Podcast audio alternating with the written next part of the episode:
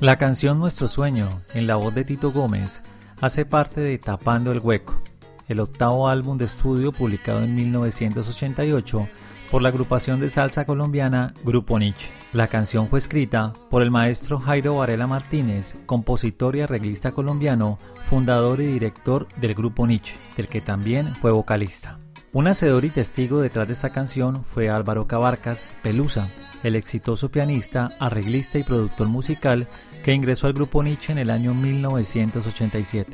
Álvaro Cabarcas cuenta que cuando estaban trabajando en la grabación del álbum Tapando el Hueco, le expresó a Jairo Varela que a este le hacía falta una canción romántica. Pelusa le argumentó a Varela que las mujeres, las adolescentes que van al colegio, se enamoran muy temprano y esas niñas son las que pegan las canciones. Por lo cual, era necesario que Varela escribiera una canción romántica que llegara a ese público objetivo que aún Nietzsche en el año 1988 no tenía dentro de sus seguidores. Cabarcas reforzó su teoría mostrándole a un grupo de adolescentes con sus libros y uniformes de colegio que iban pasando enfrente de los estudios del grupo Nietzsche en la calle Quinta con carrera 39 en Cali.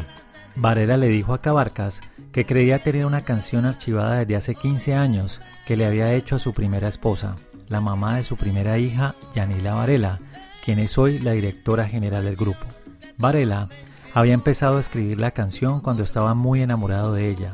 Tiempo después, ellos se separan porque ella no creía en el sueño de Jairo de ser famoso, de tener una orquesta con reconocimiento internacional.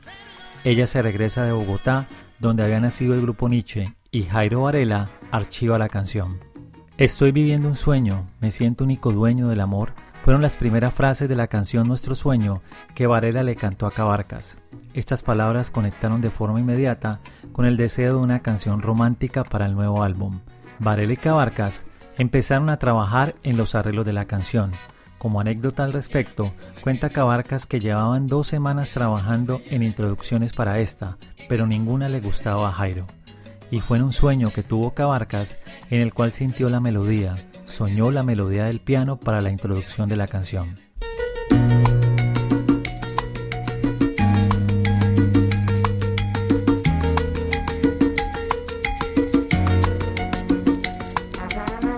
Al día siguiente, Cabarcas fue al estudio de grabación y le enseñó la melodía a Jairo. Este salió del estudio unos minutos. Al regresar le pidió a Cabarcas que la volviera a tocar y luego le dijo, esa es la introducción de la canción. Jairo Varela hizo realidad su sueño, el de ser famoso y de tener una orquesta con reconocimiento internacional.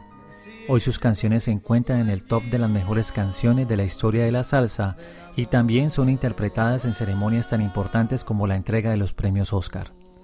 Hoy después de 40 años de haberse creado el grupo Nietzsche, su legado continúa y el sueño que Varela imaginó así sucedió.